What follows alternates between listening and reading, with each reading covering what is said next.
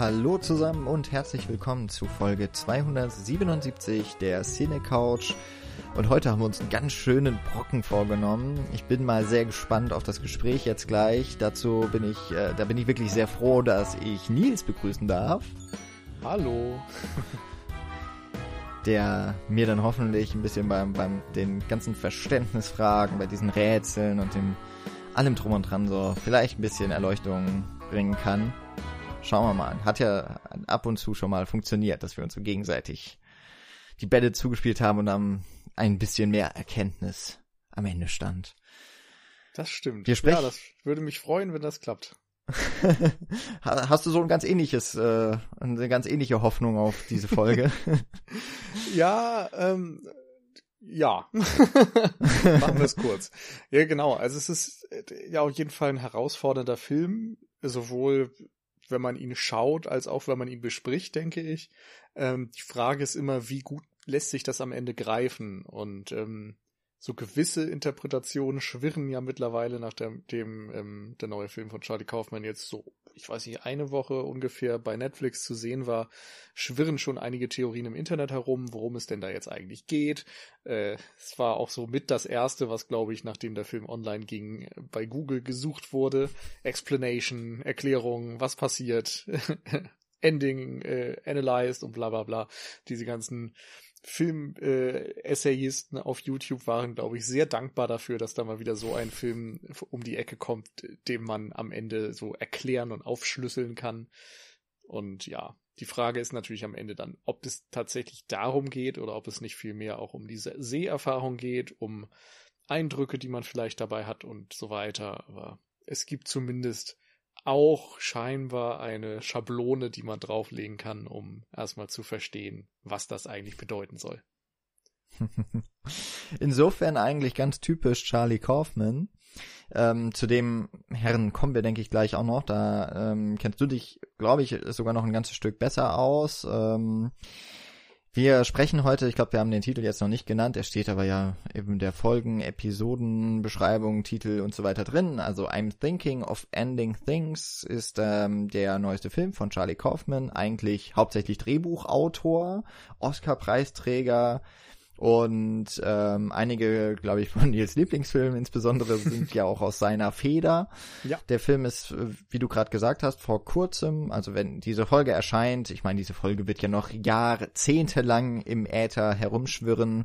Also im September 2020 ist der Film äh, direkt auf Netflix erschienen. Und was man so, man kann schon auch sehr viel über diesen Film lesen, also hat ein relativ großes äh, Presseecho auch erfahren. Ähm, und ich würde auch sagen, er ist schon relativ oder die Kritik ist sehr gespalten, würde ich behaupten. Also ich habe sehr lobende Kritiken gelesen und andere, da muss ich äh, muss ich jetzt doch noch mal rausschauen. Spiegel hat manchmal ja wirklich ganz schöne auch ähm, Verrisse. In dem Fall ist es aber kein Verriss, aber äh, der dieser eine Satz ist halt echt super. Sein neuer Film, also Charlie Kaufmans neuer Film, läuft bei Netflix und soll wohl rätselhaft wirken, macht aber ratlos. Und das, das trifft hier so ein bisschen auch äh, das, was du eben beschrieben hast. Bei Google, wenn man den Filmtitel eingibt, dann trendet eigentlich eben vor allem dieses Erklärung oder Explanation. Ähm, ist, ist schon spannend. Es ist ähm, auch witzig, dass du gerade so sagst, die Essayisten auf YouTube haben bestimmt brennend darauf gewartet. Dabei hatten sie ja erst eine Woche vorher mit Tenet auch äh, so einen Kandidaten, der wahrscheinlich aber gar nicht, also ich habe ihn noch nicht gesehen, aber ich könnte mir gut vorstellen, so äh, verwirrend würde ich mal bezeichnen, so verwirrend wie jetzt I'm Thinking of Ending Things waren, glaube ich, wenige Filme in den letzten Jahren ob da wirklich so viel Erklärung auch überhaupt notwendig ist oder auch überhaupt sinnvoll. Da bin ich echt mal gespannt. Ich habe mir nicht so ein Video angeschaut, ähm, aber habe so ein bisschen was darüber gelesen, äh, weil ich tatsächlich auch dieses Gefühl der Ratlosigkeit, das stand schon auch bei mir im Raum, als ich den Film gestern Abend gesehen habe. Und da war ich schon ganz froh, dass ich zumindest so ein bisschen was auch an, an äh, Texten gefunden habe. Und ja, jetzt mal schauen, was, was noch so aus unserem Gespräch weiter für, für äh, Lücken füllen kann. die sich immer noch nicht geschlossen haben dadurch. ja, bin auch gespannt. Äh, wie möchtest du denn einsteigen? Also Charlie Kaufman noch mal kurz Abriss machen oder Handlung? Wie sieht's aus? Ich würde sagen, wir bleiben mal ganz kurz noch bei Charlie Kaufman. Wir haben ja schon mal ein bisschen über ihn gesprochen. Ähm, seine letzte, er ist ja, ich habe schon gesagt, hauptsächlich eigentlich Drehbuchautor, seit kurzem glaube ich auch Buchautor. Ja, seit diesem Jahr ist frisch erschienen, glaube ich, im Juli, August irgendwie. Äh, ich habe seinen Roman 700 Seiten lang, äh, Endkind heißt er, habe ich auch schon hier rumliegen. Ist glaube ich in Deutschland noch nicht offiziell erschienen, aber natürlich über die Buchhändler äh, ja beziehbar. Ähm, in England und in Amerika ist er erschienen und ja, ich kann ja nicht viel sagen. Ich weiß nur, dass die Hauptfigur ein Filmkritiker ist. also ein Stück weit bleibt sich Charlie Kaufman definitiv dort auch treu. Alles weitere muss man dann sehen. Ja. Also wir hatten mal eine Folge zu Anomalisa gemacht und wahrscheinlich haben wir da auch schon über einige der anderen Filme gesprochen. Ähm, das war ja ein Animationsfilm, so Stop Motion und ähm, vielleicht auch da sehr vielleicht untypisch für diese Art von Filme machen, dass es eben deutlich ein Film war, der sich an Erwachsene gerichtet hat. Ich glaube sogar in, in Amerika ein R-Rating bekommen hatte, weil es da ja auch eine Puppensex-Szene gibt, mehr oder weniger. Und das haben ja noch nicht so viele ähm, Stop-Motion-Filme geschafft. Wahrscheinlich Team America oder so. Ja. Aber ansonsten wüsste ich jetzt gar nicht mehr so viele. Ähm, und wahrscheinlich Meet ja, the Feebles. Meet the Feebles wahrscheinlich, ja. Ich wollte den, ja, ich wollte den Film nicht unbedingt Ach, nennen. Das, das muss ich doch äh, verwerten. Den kann ich doch nicht liegen lassen. Ja, da August rush ich mal dran vorbei. so, Schluss mit den Insidern. Ähm, Du bist großer Fan von, von Charlie Kaufman, ich, das hattest du wahrscheinlich damals schon gesagt. Mhm. Und einer, ja, wir haben ja so diese ominöse Liste, die wir immer mal wieder nennen, diese fünf Filme, beziehungsweise es waren ja mal 25 Filme, die unbedingt besprochen werden müssen, bevor dieser Podcast jemals enden wird. Da müsste Being John Malkovich von dir noch auf jeden Fall unerledigt auf dieser Liste stehen. Das ist Oder was für Nectar New York? Nee, ähm, ich überlege gerade, ich glaube, über Eternal Sunshine of the Spotless Mind haben wir nämlich auch mal gesprochen der müsste schon irgendwie abgehakt sein. Ähm, Being John Malkovich wäre auf jeden Fall nochmal ein Kandidat, den schätze ich auch sehr. Ja, ich will jetzt auch gar nichts gegen Synecdoche sagen, aber ähm, es gibt halt zugänglichere Filme von Charlie Kaufman und es gibt etwas unzugänglichere. I'm Thinking of Ending Things gehört definitiv zu den unzugänglicheren und sperrigeren. Ähm, und da würde ich auch tendenziell ähm, Synecdoche New York einordnen. Und die etwas gefälligeren sind dann vielleicht Eternal Sunshine of the Spotless Mind, Adaptation und äh, Being John Malkovich. Und die liegen mir dann noch ein Stück näher am Herzen zumindest. Ähm, genau, hätte ich auf jeden Fall Lust drauf, nochmal was mitzumachen, aber jetzt haben wir erstmal diesen Film und das kann dann auch mein Charlie Kaufman Herz ein bisschen erfüllen. Ähm, kurz dazu, warum mag ich den jetzt so sehr? Was ist das Besondere bei Charlie Kaufman? Er ist eben ein Autor in erster Linie gewesen, der jetzt auch so mit seit zwei, drei Filmen ähm, als Regisseur tätig ist. Und er hat aus meiner Sicht halt eine ganz einzigartige ähm, Herangehensweise bei seinen Drehbüchern. Ähm, er ist, hat oftmals so was Doppelbödiges. Es geht sehr viel um Identitäten. Es geht sehr viel um so, ja, es wird oft als Mindfuck bezeichnet. Es äh, sind gewisse Verwirrspiele dabei. Es er setzt sich immer wieder mit dem Medium Film auseinander. Äh, bei Synecdoche New York natürlich eher mit Theater, aber dort ist die Hauptfigur jemand, der sein eigenes Leben in ein Theaterstück verfrachten möchte und weil es kaum zu kondensieren ist, ufert das immer mehr aus und wird immer größer und größer und äh, bezieht daraus seinen Reiz. In Adaptation ist die Hauptfigur ein alter Ego von Charlie Kaufman selbst, der mit einem fiktiven Bruder zusammen ähm, an einem Drehbuch schreibt und äh, sie so der eine ist im Grunde derjenige, der der, der seine Kunst umsetzen möchte. Der andere ist der, der dem Mainstream nahesteht und einfach die Ratgeber von Hollywood befolgt und sagt, naja, dann müssen wir halt jetzt noch eine Action-Szene einbauen in irgendein äh, hochdramatisches, tragisches Buch und solche Geschichten. Also damit spielt er das Portal in den Kopf von Being John, äh, von John Malkovich ist natürlich auch mal ein perfekter Device für sowas. Ja, es, es ist schwer auf den Punkt zu bringen, aber es sind oftmals so auf den ersten Moment krude scheinende Ideen, die er dann aber mit einer großen Ernsthaftigkeit einerseits durchspielt, was äh, diese Struktur und, und so weiter angeht, aber er bleibt eben auch nicht humorvoll dabei und da hat ein grandioses Händchen aus meiner Sicht dafür, auch so diese ähm, tragischen Seiten des Lebens und die Zweifel, die man hat und so weiter, das alles irgendwie in seine Filme zu verpacken. Also es sind sehr aufrichtige Filme, obwohl sie so verspielt sind und so wirr sind in vielen Punkten und ähm, sprechen so melancholische äh, Gefühle an, die vielleicht sonst wenige Hollywood-Filme zumindest ansprechen. Und hm. das finde ich ist einfach eine total interessante Mischung und im Grunde ist jeder neue Film von ihm immer ein Erlebnis und ein, etwas anderes, als man vorher von ihm gesehen hat. Und zumindest das haben wir definitiv jetzt auch bei I'm Thinking of Ending Things gesehen. Genau. Ich kann da jetzt gar nicht so viel hinzufügen, weil ich auch ein bisschen weniger von ihm kenne. Also äh, Adaptation habe ich früher mal gesehen, in Eternal Sunshine of the Spotless Mind natürlich. Ähm, und eben, ja, Anomalisa hat mir schon genannt. Möglicherweise habe ich jetzt noch irgendwas so auf äh, Verschluck quasi von dem, was ich von ihm kenne. Aber ähm, äh, dieses Mindfuck-Element oder sagen wir mal dieses Verschwimmen von Fiktion und in Anführungszeichen Realität. Wir sprechen ja trotzdem über, über fiktionale Stoffe bei ihm ähm, oder generell bei Filmen. Das ist schon so eine Trademark, würde ich sagen.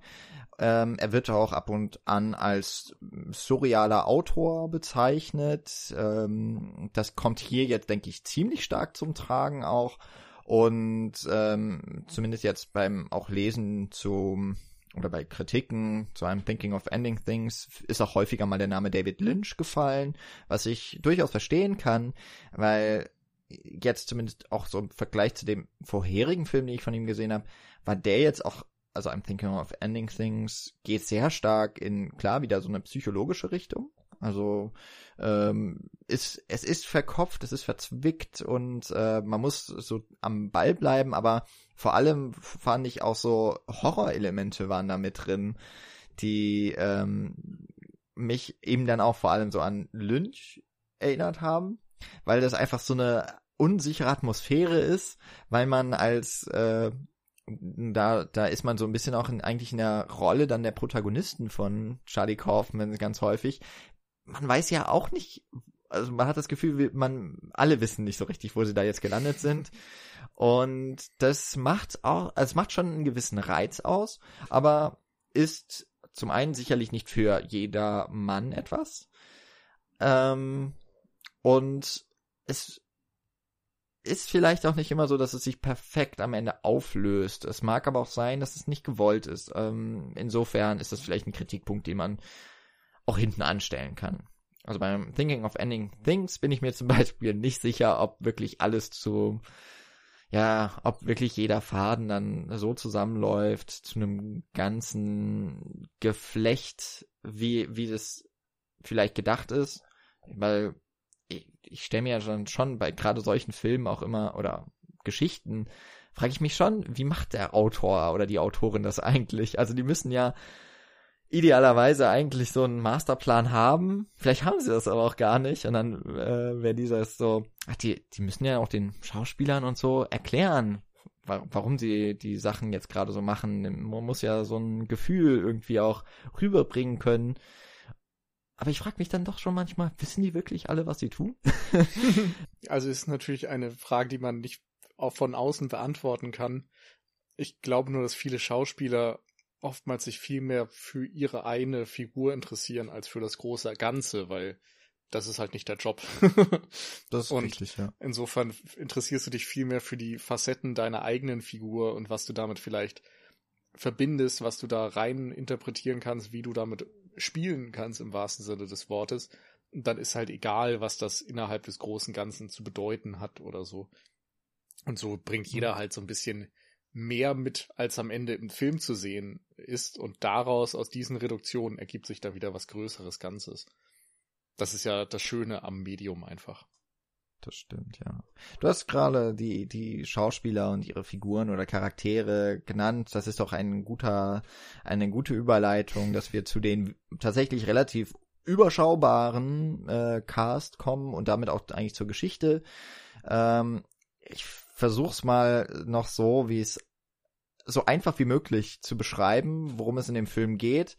Ähm, wir haben eine junge Frau, sie heißt am Anfang, glaube ich, noch Lucy. Mhm. oder? Sie steht im Abspann, glaube ich, als junge Frau. Oder genau. So. genau, äh, Young Woman. Ähm, gespielt von Jessie Buckley. Ähm, und die fährt mit ihrem Freund, der so, äh, Jake, so seit knapp zwei Monaten sind die zusammen. Sie fahren nun zum ersten Mal zu dessen Eltern raus auf eine Farm. Und ähm, wir hören währenddessen einen Monolog, ihre Gedanken und eigentlich ist sie sich schon ziemlich sicher, dass diese Beziehung zu nichts führen wird und eigentlich möchte sie Schluss machen.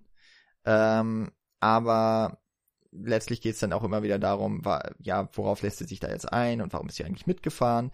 Und äh, es ist auch eine, dann wird eine auch sehr seltsame Situation, wenn sie dann tatsächlich mal landen. Äh, übrigens in einem Schneesturm unterwegs oder in einem aufkommenden Schneesturm.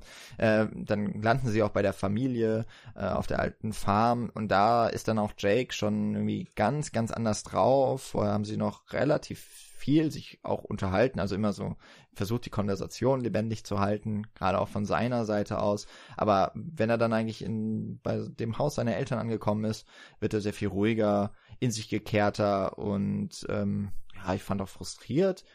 Und die Eltern, die dann äh, auftauchen, gespielt von Tony Collette und David Zulis, das ist dann wirklich eine ganz abstruse Situation. Ähm, und ab dem Moment spätestens wenn sie auf die Eltern treffen oder eigentlich schon das Haus betreten, dann wird äh, der Film halt wirklich auch, ich finde, da kippt er so wirklich in was Surreales, in so eine traumhafte, fast schon albtraumhafte Situation, die dann immer weitergeführt wird. Ähm, und, das müssen wir vielleicht noch nennen, ähm, gerade auch am Anfang schon wird diese, ja, wird das Treffen von Jake und der jungen Frau, die äh, wird immer mal so zwischengeschnitten, äh, ein alter Mann, der Hausmeister ist an einer Schule, ähm, der sich auf den Weg zur Arbeit macht und dann dort abends arbeitet. Und diese beiden, ja, ich nenne es jetzt mal Handlungsstränge, werden auch im, zum Finale des Films dann zusammengeführt. Aber da ist sowieso schon gefühlt jegliche Logik ausgehebelt. Deswegen kann ich da jetzt, möchte ich dazu auch gar nicht so viel mehr zusammenfassen. Ähm, fand es auf jeden Fall sehr interessant, weil der Film erstmal eigentlich so ein, ein Dialogstück ist zwischen den zwei Menschen, diesem jungen Paar. Und äh, danach, also es bleibt ein Film, in dem eigentlich hauptsächlich Figuren miteinander reden oder wir einen Monolog hören, ein Voice-Over. Aber am Anfang wirkt er noch relativ normal und stringent und dann wird es wirklich ähm, sehr abrupt meiner Meinung nach zu einem sehr, sehr anderen Erlebnis, so nach etwa einer halben Stunde, 40 Minuten. Und dann wird es auch ein, ein sehr, ohne das jetzt erstmal negativ sagen zu wollen, aber ein, ein anstrengender Film wird es dann. Es ist ein Film, bei dem man sich wirklich sehr, sehr konzentrieren muss, um äh, zumindest das Gefühl zu haben, noch mitzukommen. so ging es mir zumindest. Ja, ähm, also grundsätzlich gehe ich auf jeden Fall bei ganz vielen Dingen mit. Ich überlege gerade, wie das auf mich gewirkt hat. Also ich könnte weniger jetzt einen Zeitpunkt bestimmen, wo das für mich eindeutig gekippt ist. Für mich war schon vorher, auch während der Autofahrt irgendwie immer das Gefühl da, dass hier Dinge nicht stimmen oder dass hier Dinge übernatürlich angehaucht sind. Es gibt ja den Monolog, den du angesprochen hast von Jesse Buckley, der scheinbar dann immer mal wieder gehört wird von Jesse Plemons oder zumindest reagiert er in gewissen Dingen darauf. Und äh, die Schaukel, die sie am Anfang irgendwie mhm. ähm, in dieser Eröffnungsmontage sieht, sieht sie dann irgendwie am Straßenrand stehen und solche Geschichten. Also da sind so ein paar Dinge, die dir schon mal zeigen, dass da irgendwas nicht mit rechten Dingen zugeht. Hm. Und ich, äh, also, oder sagen wir so, das nimmt immer mehr zu. Ähm, ich fand aber auch vor allem diese Erfahrung wichtig und erfüllend. Also das war im Grunde das, was mir an dem Film vielleicht auch im Nachhinein am besten gefallen hat. Also die Atmosphäre. Äh, du hast sie ähm, mit David Lynch verglichen. Ähm, die, die Kameraarbeit, wie diese Atmosphäre im Grunde heraufbeschworen wird und wie in dieser Atmosphäre dann auch immer wieder so kleine Momente aufblitzen, wo äh, die Gefühle der Figuren thematisiert werden und wo aus dieser ganzen surrealen Nummer auf einmal wieder etwas sehr Bodenständiges wird. Wenn es am Anfang zum Beispiel darum geht, äh, wie Jesse Buckleys Figur darüber nachdenkt, was sie hier eigentlich gerade tut, was sie mit ihrem Leben möchte, was sie mit ihrer Beziehung möchte, ob das in dieser Form mit ähm, Jake überhaupt eine Zukunft hat und so weiter. Das sind sehr aufrichtige Momente und ähm, ich glaube, da, da können sich viele auch direkt mit identifizieren und haben vielleicht selbst solche Gedanken gehabt. Und ähm, gegen Ende halt äh, so ähnlich dann mit Jesse Plemons Figur, der ja auch seine Selbstzweifel schonungslos offenlegt und das fand ich immer ganz schön. Also du weißt nie, in welche Richtung dieser Film sich entwickeln wird. Und inmitten dieser Verwirrung kommen dann doch wieder so ganz klare Momente durch. Hm. Zumindest scheinen sie klar. Also emotional klar. Mhm. Sagen wir ja. so. Ja, genau. Stimmt, weil, also es ist, Deswegen ist es jetzt auch eigentlich so ein bisschen mühselig, äh, das werden wir auch nicht machen, uns jetzt so verschieden, also so diesen Handlungsstrang quasi nachzuvollziehen und dann zu sagen, ja, das und das äh, passiert oder passiert vielleicht auch nicht. Also das kann man sicherlich machen, ähm, würde aber, glaube ich, relativ wenig Erkenntnisgewinn bringen.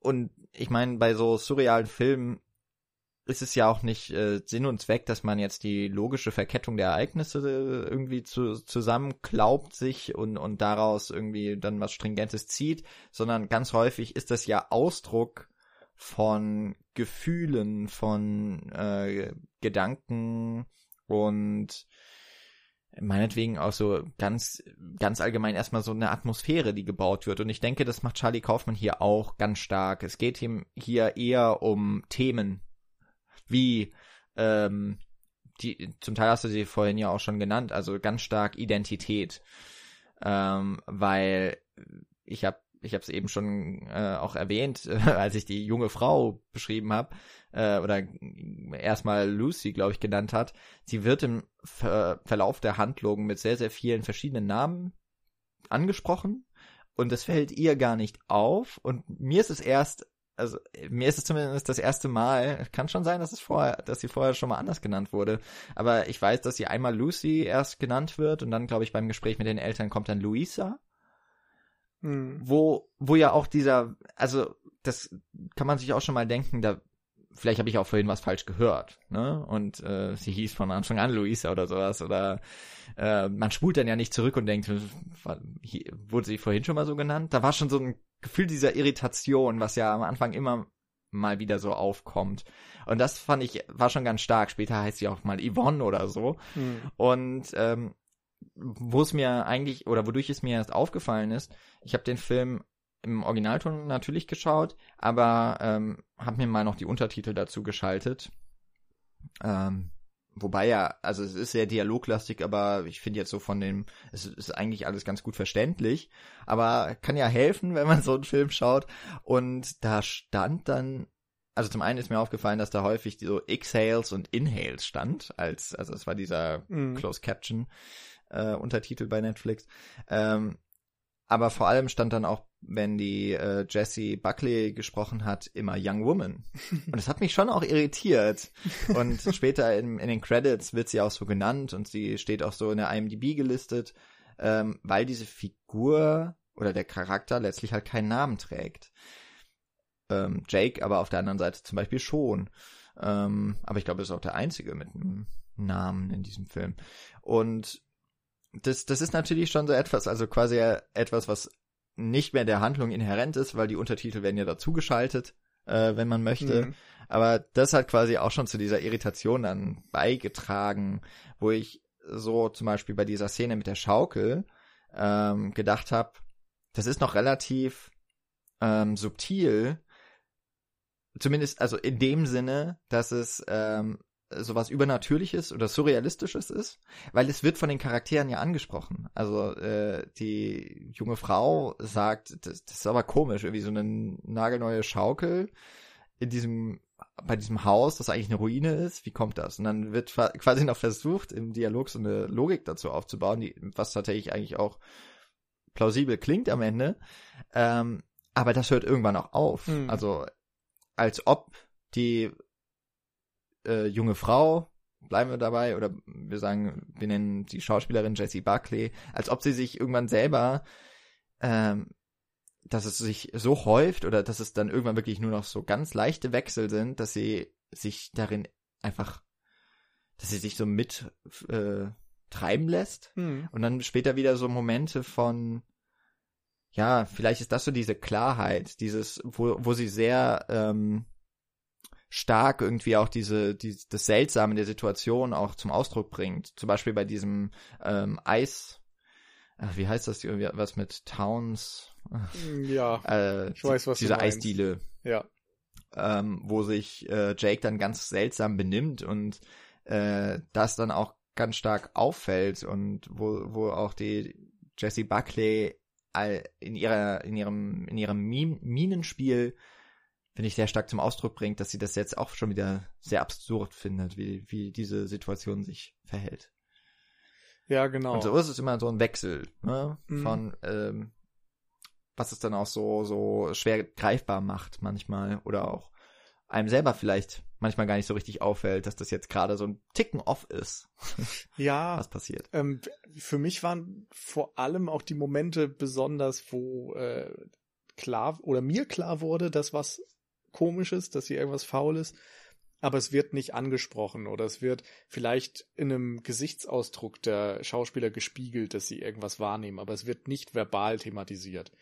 Ähm, Beispiel wäre zum Beispiel, als, ähm, als sie im Haus ankommen, vorher hat die Mutter pausenlos am Fenster gewunken, was schon mal sehr merkwürdig war. Dann kommen sie rein und werden nicht begrüßt und niemand kommt die Treppe runter. Und ähm, als die dann die Treppe runterkommen zur Begrüßung, äh, ist das Haus immer noch völlig dunkel. Und dann gibt's einen Schnitt und auf einmal ist der Küchentisch hell erleuchtet und voll mit Speisen und so weiter. Und es ist eigentlich kein Zeitsprung da drin. Also sie drehen sich zur Seite, gehen in den Raum und in dem Moment ist da dieser Schnitt. Also dort wird halt klar, irgendwas ist hier komisch. Wir waren gerade in dem Raum, er war dunkel und es gab keinen Tisch, der gedeckt ist und jetzt schon. Was ist da passiert? Anderes Beispiel, der Hund. Immer wenn wir den Hund sehen, ähm, dann, dann schüttelt er sich. Und er, er steht nie still, er schüttelt sich jedes Mal. Und in dem Moment, wo du von diesem Schütteln wegschneidest, ist auch der Ton weg. Also du hörst nicht mehr das Fell, wie es äh, geschüttelt wird, sondern es ist einfach stumm. Und äh, viele, viele, viele Momente dieser Art sind da drin. Auch das Spiel mit dem Alter, dass David Thulis mhm. Vater, äh, als Vater, der die Treppe runterkommt, in dem Moment, meine ich, äh, weiße Haare hat und dann am Küchentisch normale Haare hat. Ähm, das ist mir in dem Moment aufgefallen, unterbewusst. Und ich habe noch gedacht, so, hm, war das nicht anders? Naja, wird schon irgendwie seine Richtigkeit haben. Und je mehr es dann weiter in diese Richtung ging, je öfter der Film damit gespielt hat, desto klarer wurde mir natürlich, dass das kein Zufall war, sondern dass das eine Bedeutung hat. Aber mit vielen dieser Dinge spielt er eben tatsächlich, gibt dir nicht immer eine Erklärung, nicht immer zum mhm. gleichen Zeitpunkt eine Erklärung. Und am Ende kann man eben ein Ganzes draus formen. Und analog zu David Lynch ist eben auch immer die Frage, ist jetzt wirklich der Sinn der Sache, das aufzuklären? Ist es jetzt wie ein Puzzle und du musst jedes Puzzleteil an die richtige Stelle setzen und am Ende hast du eben ein schönes Bild? Oder geht es um diese Erfahrung? Geht es darum, vor den Kopf gestoßen zu sein? Geht es darum zu sagen, es gibt kein richtiges Bild am Ende. Es gibt immer wieder richtige Farbkleckse, die zusammenpassen und Stimmungen, die zusammenpassen und natürlich auch einige Erklärungen, die vielleicht am Ende für einen diese Handlung mit Sinn füllen. aber es geht viel mehr um dieses Gefühl einer Verlorenheit und einer Einsamkeit und ja, so, so einfach etwas nicht Greifbares, sag ich mal. Und das, mhm. äh, finde ich, ist eben auch ein ganz starker Aspekt bei diesem Film. Ja, das ist, das ist jetzt äh, sehr spannend schon mal, weil da würde ich sagen, sehe ich das ein bisschen anders. Ich würde nämlich, ich würde sagen, die guten David Lynch-Filme, sind ja nicht alles Meisterwerke, aber einige mag ich sehr gerne, auch wenn ich sie vielleicht nicht immer ganz verstehe. Ähm, da habe ich, würde ich aber sagen, bei den richtig guten Lynch-Filmen, zum Beispiel Mulholland Drive, der wirklich nicht kohärent meiner Meinung nach zusammenzufassen wäre, da wird auch nie wirklich so richtig der Versuch unternommen oder, oder es scheint mir nie so, dass das irgendwo, dass irgendwo Lynch so wirklich diese Puzzlestücke, dass er auch nur andeuten würde, dass man sie zusammensetzen könnte, sondern es ist so ein Stream of Consciousness vielleicht, äh, mhm. wie es in beim I'm Thinking of Ending Things dann nach diesem äh, nach dem Abendessen eigentlich dann auch mal so für eine kurze Zeit wird. Da passieren einfach Dinge ähm, und die äh, insbesondere merkt man es eben an den Eltern, die andauernd in einem anderen mm, Alter, äh, in einer anderen Phase ihres Lebens zu sein scheinen. Und es wechselt sich von Schnitt zu Schnitt quasi, von Szene zu Szene. Und das, das ist einfach so eine Sogwirkung. Und das würde ich sagen, das ist sowas, was Lynch auch macht. Zum Beispiel auch in äh, Eraserhead. Ähm, hm. Nee, doch, war der richtige Name, ne? Gut. Ja. also, wenn du den Film meinst, ja. ja. Ich war gerade so, hm, war das der richtige Filmtitel? Aber doch, doch, den meine ich dann.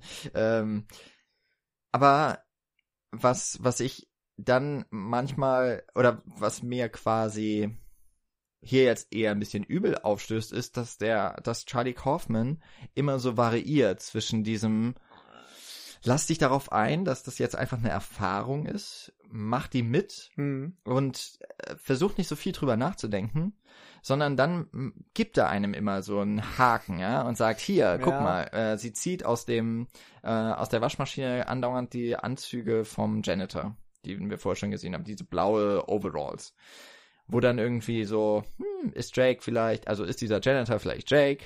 Äh, die sehen sich ja auch so leicht ähnlich, würde ich mal sagen. Also könnte schon sein. Also der Janitor, der ist bestimmt schon 60, 70.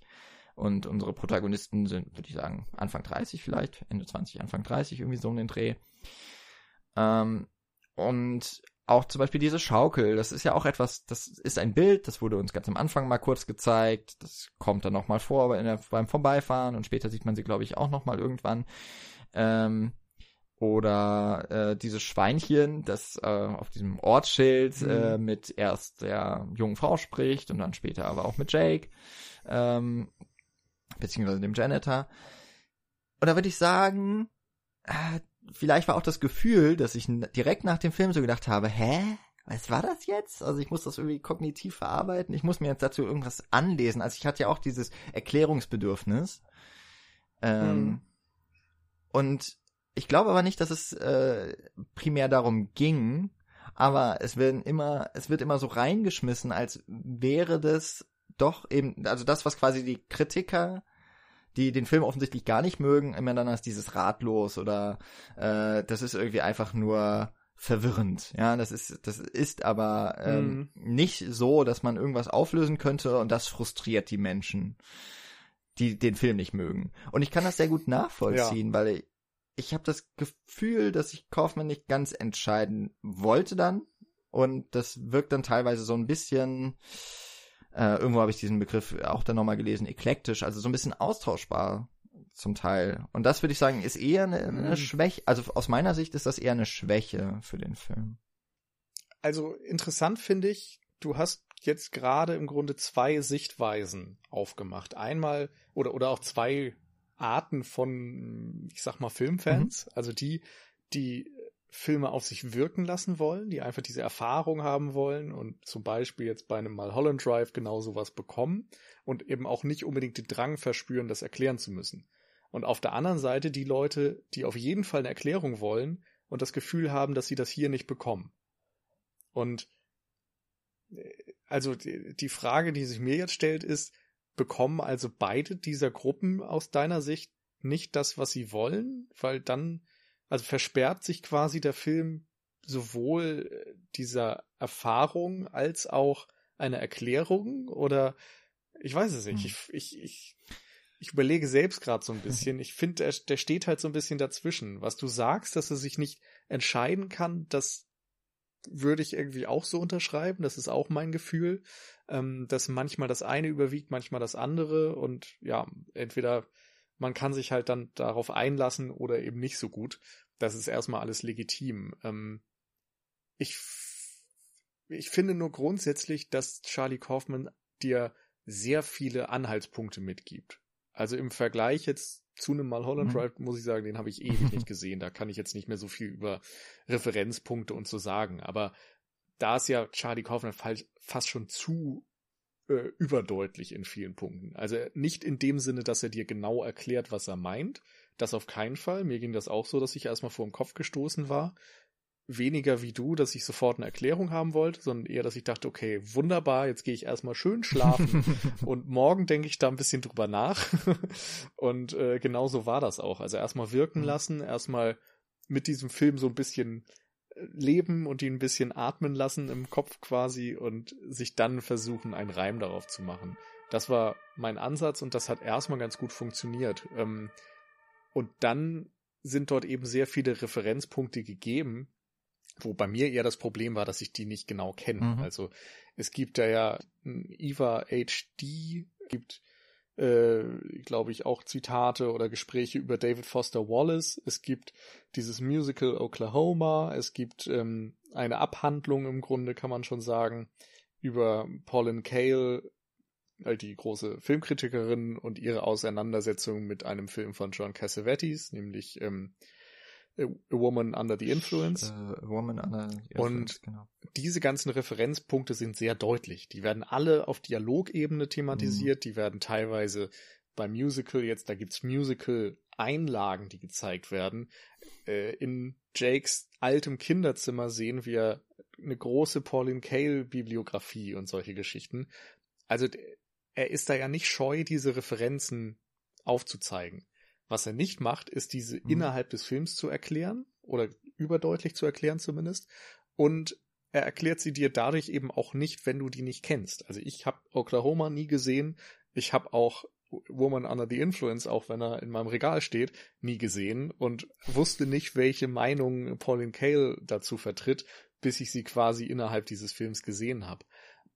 Aber er macht es deutlich. Das heißt, wenn du dieser Rätseltyp bist, sag ich mal, und das dir selbst erklären möchtest, was dort passiert, dann denke ich, kannst du theoretisch dir ganz guten Reim drauf machen, wenn du dir die Zeit nimmst, dir das anzulesen, mhm. dir vielleicht Oklahoma anzusehen und mit damit in Verbindung zu setzen, dir diese Einstellung von der Uniform in der Waschküche und so weiter ein bisschen näher anzusehen und solche Geschichten. Also da steckt einfach sehr viel drin, so dass ich mir vorstellen könnte, dass es für so Rätselfans tatsächlich relativ ergiebig wäre, am Ende zu sagen, ich habe den Film verstanden, ich habe ihn erklärt und das hat mir jetzt Spaß gemacht.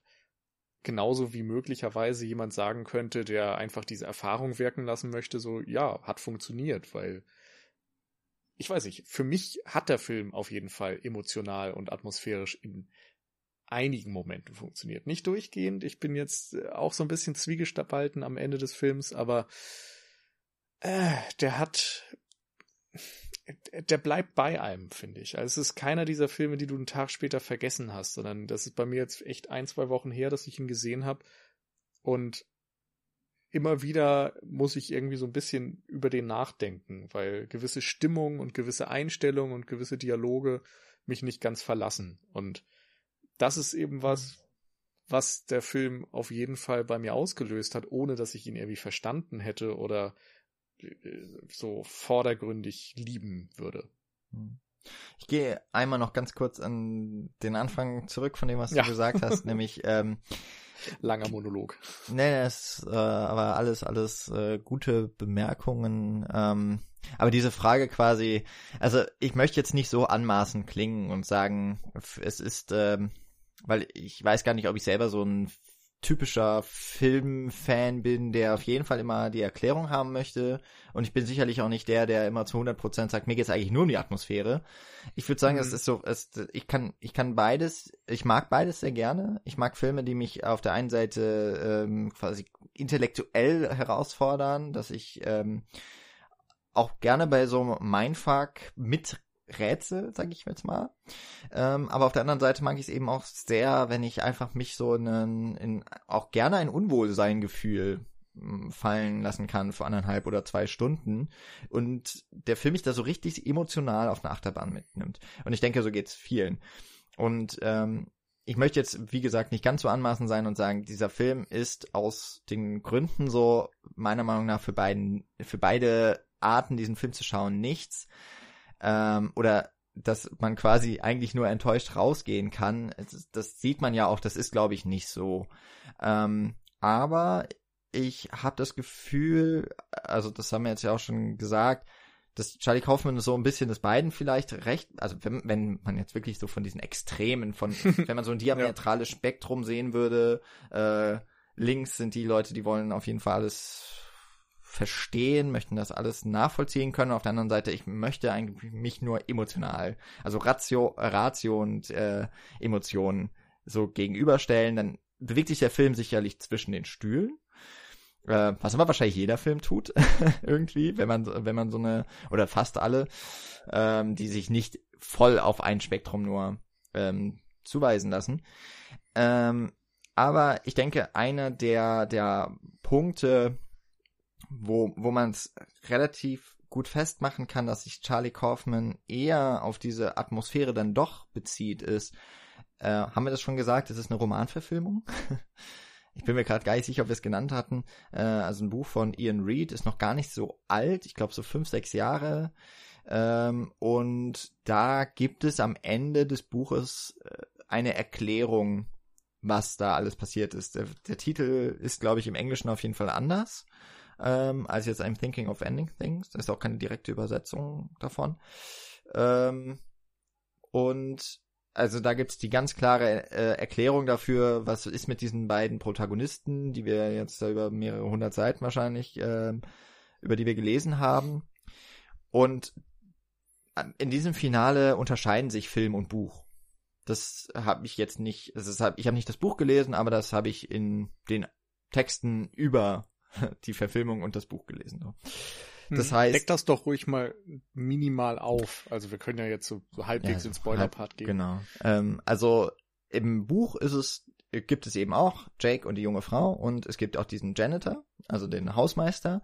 Und ähm, am Ende wird aufgelöst, dass die beiden, dieses junge Paar, der Fiktion des, oder zumindest den Erinnerungen, sagen wir mal so, es ist, ähm, es sind Tagebuch, äh, es sind Tagebucheinträge, die von dem Hausmeister gefunden werden in der Highschool. Und ähm, dass eben diese bei dass das Paar nicht real ähm, ja, dass sie nicht gelebt haben. Vielleicht sind sie beide Ausdruck der Persönlichkeit des Hausmeisters, da weiß ich jetzt nicht ganz genau. Das ist wahrscheinlich das, was dann noch an Inter interpretatorischem Spielraum äh, dem Leser und der Leserin äh, noch gelassen wird. Ähm, und diese Auflösung so gibt's ja hier in dem Film nicht. Also es wird vielleicht, wenn man das, wo ich das danach gelesen habe, habe ich so gedacht, ah ja, okay, das, das mhm. passt schon. Aber wenn man nur diesen Film guckt und man kennt das Buch nicht und man guckt auch nicht nach, würde ich behaupten, das kann kein Mensch mir weismachen, dass er das verstanden hat durch den Film. Und das ist auch okay, dass das so ist. Äh, da würde ich nur sagen, das ist so dieser eine Punkt, wo ich behaupten würde, Charlie Kaufman hat extra gesagt, das möchte ich jetzt nicht aufklären. Das ist für mich nicht im Fokus, ist vollkommen verständlich und ich finde, das ist auch legitim von einem Drehbuchautor und einem Regisseur, äh, sich so von dem Ursprungsmaterial zu entfernen, um etwas, um mehr von von seinem mh, mm, von seinem von von seiner Interpretation quasi da reinzugeben. Ähm, und deswegen würde ich auch sagen, es geht ihm eher um dieses Atmosphärische, eher um das, was, was das alles so, um die Stimmung, um, um das, ja, vielleicht auch so ein bisschen dieses melancholisch-depressive, ähm, was ja auch in Anomalisa, zum Beispiel seinem letzten Film, ja auch durchaus mit drin steckte. Und deswegen würde ich sagen, finde ich eher ein bisschen komisch, dass er noch so viele ähm, Häppchen einem hinwirft, dass man sagt, ach ja, okay, das, diesem Pfad folge ich jetzt und am Ende stehe ich aber eigentlich vor nichts. Ähm, mhm. Weil meiner Meinung nach kann man diesen Film so an, oder kann man die Handlung des Films oder diese, diese Zusammenhänge zwischen dem, dem Hausmeister und dem Paar kann man meiner Meinung nach nur durch das Schauen des Films echt nicht ausklamüsern. Oder ich bin zu blöd dafür. Ich, ich glaube, du kannst es nicht durch einmal schauen hm. Verstehen. Ich hätte mich halt wirklich gefragt, ich hatte schon vor Gespräch gesagt, ich habe den jetzt halt einmal gesehen, hätte ihn eventuell noch ein zweites Mal gesehen. Und das tue ich normalerweise nicht, weil ich ne, also solche Filme normalerweise erstmal ruhen lasse, bevor ich die zweimal schaue. In dem Fall hätte es mich irgendwie gereizt, weil ich gerne gewusst hätte, wie das wirkt. Ob man tatsächlich ganz viele Fährten entdeckt, ganz viele Punkte entdeckt, wo eben doch eine Erklärung drinsteckt. Ähm, ich finde zum Beispiel dieses, mh, hm, diesen Moment, wo äh, die junge Frau die Hausmeisteruniform findet in Jakes Waschküche, wo äh, sie nicht hin soll, das ist schon relativ deutlich, wenn man es so wahrnimmt, wenn man das nochmal sieht, ähm, ja, was dir da eigentlich erzählt wird. Ich glaube, man müsste halt eigentlich tatsächlich nochmal Woman under the, under the Influence gucken. Man müsste nochmal das Pauline Kael Essay darüber lesen. Man müsste äh, vor allem Oklahoma sehen und hätte dann vielleicht eine Erklärung, denn in Oklahoma gibt es, das habe ich mir jetzt angelesen, ähm, eben auch eine, eine Liebesgeschichte beziehungsweise ein Love Triangle von einem Mann, der eine Frau dann liebt und von seinem besten Freund davon abgebracht wird, weil der die eigentlich für sich haben möchte. Und ähm, das äh, spiegelt sich im Grunde in dieser Musical-Sequenz am Ende. Mhm. Da sind viele Punkte, wo man, glaube ich, bei einer erneuten Sichtung eben doch verstehen könnte, was da passiert. Die Essenz ist ja im Grunde, wie du gesagt hast, es gibt dieses Pärchen, das ein Ausdruck ist der Fantasie von alter Hausmeister Jake. ähm, und so wie ich es verstanden habe und wie es für mich auch Sinn ergibt, ist es so, dass er in diesem Haus der Eltern aufgewachsen ist, auf der Farm und Hausmeister geworden ist und sein Leben komplett in diesem Haus eigentlich in, auf dieser Farm verbracht hat, nie rausgekommen ist, nie sein, in Anführungszeichen, Potenzial ausgeschöpft hat und einfach äh, total unglücklich geworden ist. Und es gab vielleicht einmal einen Abend, an dem er bei diesem Quiz war und eine Frau ihn angesprochen hat und er hat halt nicht darauf reagiert. Und jetzt in dem Moment, wo er eben darüber nachdenkt, sich das Leben zu nehmen, I'm thinking of ending things, äh, denkt er darüber nach, was hätte sein können. Und malt sich eben aus, was gewesen wäre, wenn er vielleicht etwas gesagt hätte, man hätte sich kennengelernt, man hätte eine Beziehung gehabt, er hätte sie mitgenommen zu seinen Eltern und vorgestellt und wie wäre das alles abgelaufen. Und innerhalb dieses Gedankenkonstrukts baut er natürlich vieles seiner eigenen Biografie und seiner eigenen Identität ein.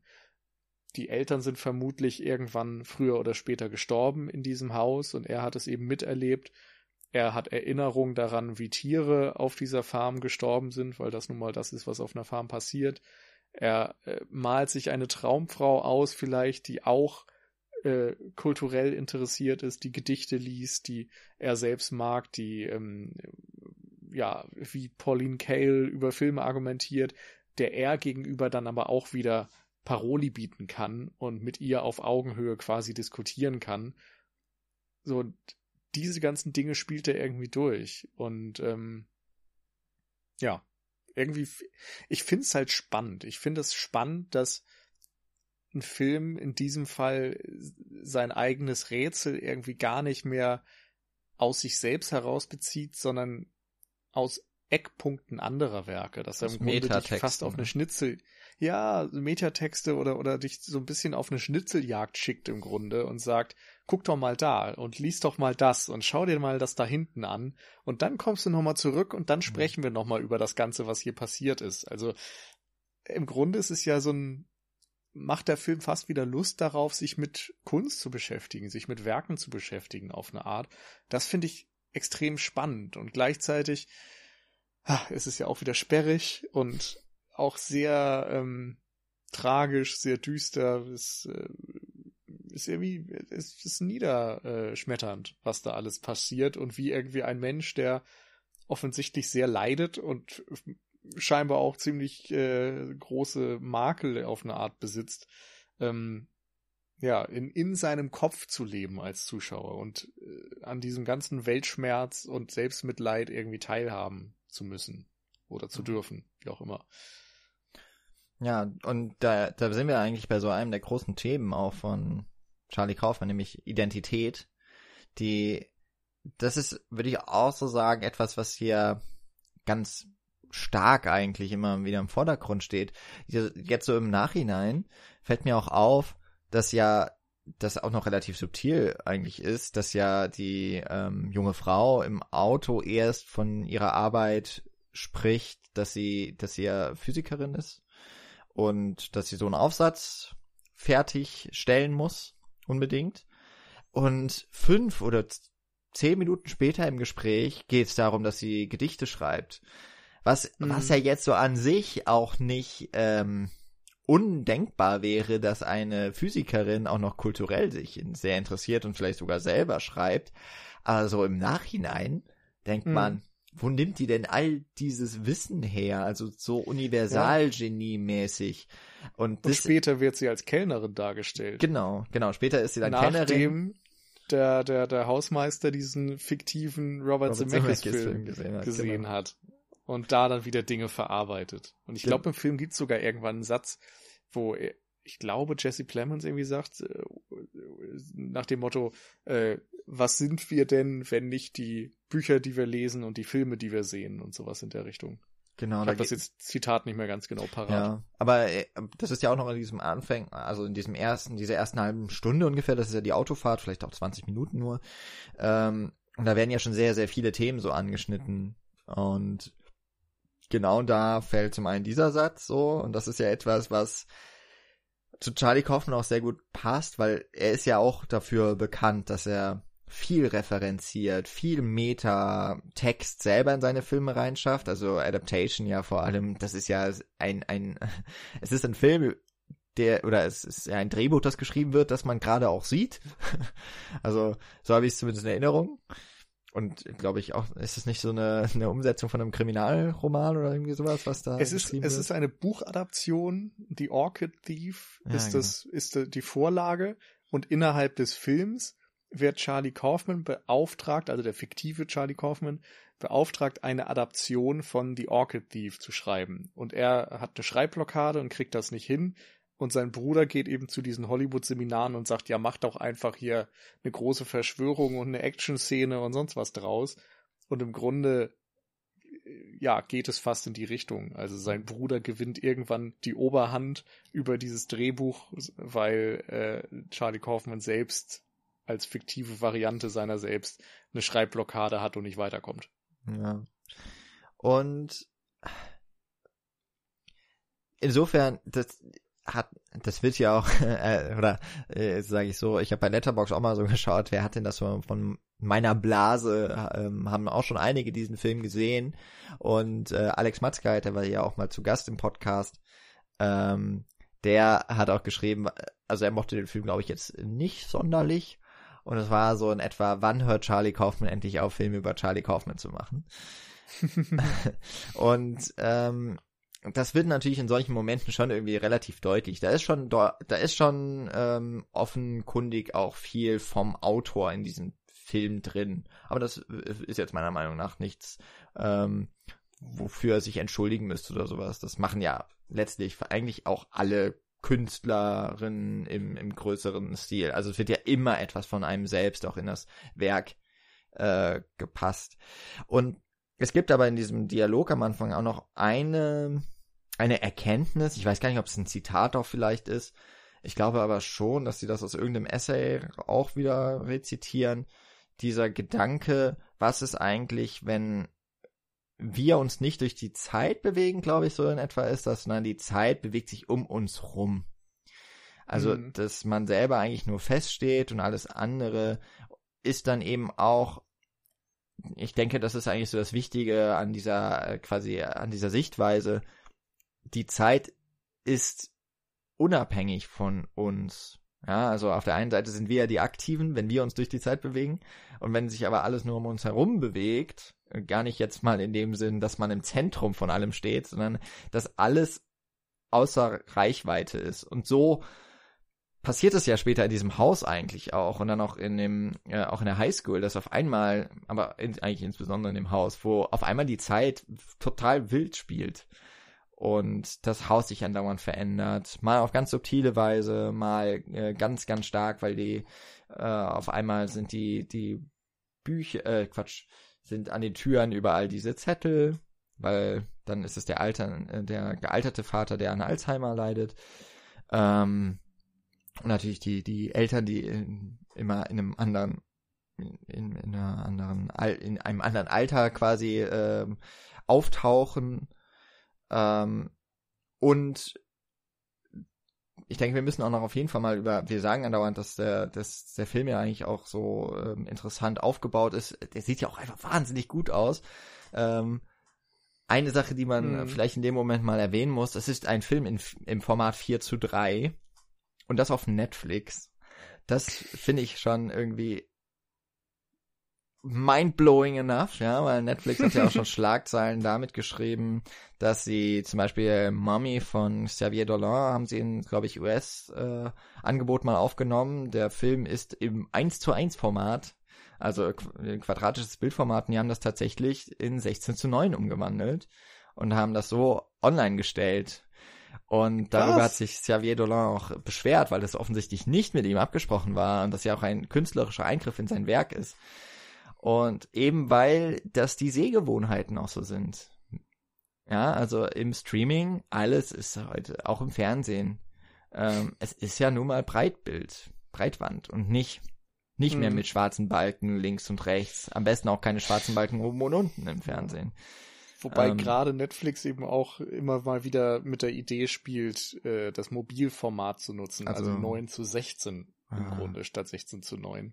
Gott um diesen typischen ja, Handy-User äh, so ein bisschen entgegenzukommen mhm. und da dann eben nicht so ein minimales Breitbild zu, zu nutzen. Also mir ist es letztens nochmal aufgefallen, weil ich ähm, in einem, weiß auch nicht, also ich mag ja die Serie 24, obwohl sie auch problematisch ist in manchen Dingen sicherlich. Äh, da habe ich jetzt zuletzt nochmal die erste Staffel gesehen und die war ja auch 4 zu 3 eigentlich noch. Das ist ja Anfang 2000er Jahre. Und das war jetzt auch 16 zu 9. Ist mir erst relativ spät aufgefallen tatsächlich. Aber da, wo sie es halt nicht geändert haben, es gibt ja bei 24 immer diese mh, mm, Split-Screens, mehrfache. Und das sind äh, herkömmlicherweise die, die vor und nach einer Werbeeinblendung kommen. Äh, die Werbung gibt's natürlich nicht ähm, bei Netflix. Aber ähm, die sind nach wie vor im 4 zu 3. Also da ist links und rechts alles schwarz. Aber der Rest ist dann in 16 zu 9. Ähm, da bin ich mir jetzt nicht sicher, wie, die, wie das damals gedreht wurde, ob sie da was abschneiden mussten oder ob es tatsächlich ähm, in 16 zu 9 eigentlich gefilmt wurde und man hat dann links, also, oder es, das Master ist mhm. quasi in 16 zu 9 und wurde dann nur, weil es damals eben noch viele Fernseher 1 zu, also die richtige Bezeichnung ist ja glaube ich 1,33 zu 1, ähm, dass das halt noch vorherrschend war und entsprechend hat man den, hat man das damals dann so ausgestrahlt. Bei Friends war das ja zum Beispiel auch so. Ja. Ähm. Bei The Wire gab es da auch vor ein paar Jahren eine große Kontroverse drüber, weil es erst in 4 zu 3 gedreht wurde, dann für, aber eben auch nur in SD gesendet wurde und dann wollten sie eben das auch in HD auswerten und haben eine Blu-ray-Fassung und dann eben auch digitale Fassung geplant und haben tatsächlich nochmal Kameramann und Showrunner, glaube ich, rangeholt. Und ähm, die haben dann selbstständig aus den ganzen Filmmaterialien eine 16 zu 9 Fassung zusammengestellt und eben dabei dann auch nochmal drauf geachtet, die richtigen Einstellungen zu nutzen und darauf zu achten, dass es halt nicht einfach nur so lieblos irgendwo abgeschnitten wird, sondern dass jede Einstellung für sich auf eine Art Sinn macht. Und haben auch, glaube ich, mehrere Interviews darüber gegeben, wie schwierig das ist, weil es natürlich ursprünglich anders kompliziert, mhm. äh, konzipiert war und ähm, es auch seinen Grund hat, warum gewisse Dinge dann im Bildkader zu sehen sind. Und da musst du natürlich immer ein bisschen drumherum arbeiten. Ganz ja. interessant übrigens an der Stelle auch ähm, Touch of Evil von Orson Welles, wo es, glaube ich, bis zum heutigen Tag nicht so ganz klar ist, was das präferierte Bildformat ist, weil Orson Welles von Anfang an wusste, dass er eine Kinofassung und eine TV-Fassung im Grunde schneiden muss oder dass aus dem Bildmaterial, aus seinen ganzen Einstellungen, das herausgeschnitten wird. Und ähm, hat das halt in der Bildgestaltung so angelegt, dass beides funktionieren soll. ich glaube, ich habe ihn letztens im 4 zu 3 dann gesehen. Bin mir nicht mehr ganz sicher. Ich weiß es gerade ja. tatsächlich nicht mehr. Ähm, ja. Aber nochmal zurück zu, zu genau. I'm Thinking of Ending Things. Die Kameraarbeit hier ist eben einerseits aus dem Grund spannend. Es sind aber auch noch eben sehr entsättigte Farben, was irgendwie auch nochmal ein bisschen anders wirkt, weniger modern wirkt und, und ein bisschen trist. Und vor allem finde ich, äh, wie die Figuren innerhalb des Bildkaders eingefangen werden, ist sehr einzigartig. Ähm, bei dieser Eingefangen Autofahrt, ist ein sehr gutes Wort. Bei, ja, jetzt wo. Danke für den Hinweis. Ja, absolut. Denn ähm, sie sind fast immer alleine zu sehen. So normalerweise, gerade im Auto, würdest du irgendwie beide in einem Shot zeigen. Oder der eine angeschnitten und der andere eben füllt das Bild aus. Und hier sind sie fast immer nur alleine zu sehen. Und es gibt Achsensprünge en masse. Ähm, so sämtliche Regeln der Bildgestaltung werden hier so ein Stück weit ignoriert. Und ähm, dadurch hast du eine sehr eigenartige Atmosphäre, was nochmal diesen surrealen Touch unterstützt und andersrum eben die Einsamkeit nochmal viel greifbarer macht, weil diese Figuren immer einsam im Bildkader stehen. Hm. Also es dürfte kein Zufall gewesen sein, dass jetzt äh, Henne und Ei Prinzip. Also, ich denke mal, Charlie Kaufman hat sich ja hier jetzt äh, den Kameramann Lukas Saal, das, der ist äh, hat ja vorher mit Pavel Pawlikowski zuletzt auch gearbeitet, äh, Oscar-Nominierung, glaube ich, für Ida und Cold War bekommen. Und das ist jetzt seine erste auch internationale Arbeit. Und ähm, Ida und auch Cold War waren ja auch beides Filme im 4 zu 3 Format. Und ähm, wahrscheinlich war das schon gewollt, so von Charlie Kaufman erstmal. Und deswegen hat er sich auch für diesen Kameramann entschieden, weil er das wahrscheinlich im Moment wie kaum ein, also ist er, ja, wie kaum ein zweiter beherrscht, in dieser Art, äh, in diesem Bildformat auch zu komponieren und das Bild zusammenzusetzen. Ähm, jetzt ist es eigentlich immer, muss man ja schon fast sagen, warum macht man einen Film halt nicht mehr im Breitbildformat? Warum macht man nicht mehr 16 zu 9 oder CinemaScope? Wobei CinemaScope ist halt auch mittlerweile dadurch, dass halt tatsächlich das Kino ein bisschen vielleicht an Bedeutung verliert oder eben nicht mehr der originäre Rahmen für einen Film sein muss, sondern es eben auch hier so die Auswertung über Netflix, über Amazon oder sonstige Plattformen gibt, selbst YouTube, ähm, da ist eben eigentlich das vorherrschende Format 16 zu 9. Und ich denke, dass Charlie Kaufman hier schon ganz extra auch ein 4 zu 3 Format gewählt hat. Äh, weil der Film ist ja von Anfang an bei Netflix geplant gewesen äh, und von denen mitproduziert und wird eben auch von denen vertrieben. Ähm, das ist, glaube ich, auch schon so ein, auch schon das erste Gefühl quasi für den typischen Zuschauer bei Netflix haben möchte, dass hier ist was anderes. Also ich glaube, das ist auch schon so, das gehört schon zu diesem Prinzip des Unwohlseins irgendwie dazu. Also mag jetzt auch ein bisschen überinterpretiert sein, aber ich, hm. ich ähm, finde, das ist eigentlich erfahren. schon beeindruckend. Und ähm, ja. eine der wirklich tollsten Ideen bei den ganzen Einstellungen hast du, hast du vorhin auch schon mal erwähnt, äh, in dieser Autofahrt. Da ist die Kamera fast auch immer außerhalb des Autos. Das hat man ja normalerweise auch selten, zumindest dass es in den, ich weiß, gibt es überhaupt eine Einstellung, dass sie im Auto ist mit dieser Kamera? Ich bin mir gar nicht sicher. Es ist ja wie gesagt auch dieser Schneesturm, der sich erst anbahnt. Also auf der Fahrt hin ist es noch fast, das ist noch zahm, würde ich mal sagen. Aber man hat eigentlich immer dann den Shot von außen äh, und um die Figuren rum ist es zum einen sehr dunkel und eigentlich dann nur so diese, ja, die Schneeflocken, die vorbeiziehen ähm, und damit irgendwie auch die Bewegung erzeugen in dem Bild, ähm, sind immer wieder zu sehen. Und das, man hat also gleich so eine Distanz, man ist quasi auch ausgeschlossen aus deren kleiner Welt. Und ich finde, es passt schon so gut zu dem diesem ein und deswegen glaube ich, ist auch so ein zentraler Satz, zumindest für mich, dieses, was ist, wenn die Zeit um uns herum sich bewegt? Weil genauso ist Mhm. halt diese Autofahrt gedreht. Das Auto bewegt sich gar nicht. es ist nur Ja. eine Windmaschine, die Schneeflocken oder äh, etwas, was aussieht wie Schnee in der Dunkelheit bewegt. Und das finde ich, äh, finde ich ganz, ganz stark und irgendwie ähm, hat es einfach so ein äh, ja, es, es bringt so ein Gefühl mit sich, dass man so abge ähm, abgeschnitten ist von den beiden Figuren. Ja, das stimmt. Für mich hatte das auch alles den Eindruck, ähm, dass es nirgendwo hinführt. Also die meisten Autofahrten im Film haben ein Ziel oder äh, es geht darum, irgendwie sich durch einen Raum zu bewegen, durch die Landschaft. So ein typisches Roadmovie zeigt dir halt dann auch mal die Wüste oder die, die Wälder oder was auch immer, wo du dich da befindest und macht irgendeinen großen Kran-Shot da draus oder eine Drohne heutzutage, so dass du dann mal die Umwelt entdecken kannst. Und hier ist es irgendwie alles sehr, sehr klein gehalten und du siehst eigentlich nur das Grau und das, das dieses Auto umgibt und nie die, nie Details. So die, die Schaukel ist fast das einzige, was an Details so richtig hängen bleibt. Und ansonsten ist das alles gleich in gleich. Und Mhm. als sie dann noch ankommen auf der Farm, äh, gibt's glaube ich auch noch so einen Satz nach dem Motto, this is it oder so. Also irgend so was Doppeldeutiges, wo du dann auch fragen kannst, ja, was ist es denn? Ist das das Ende?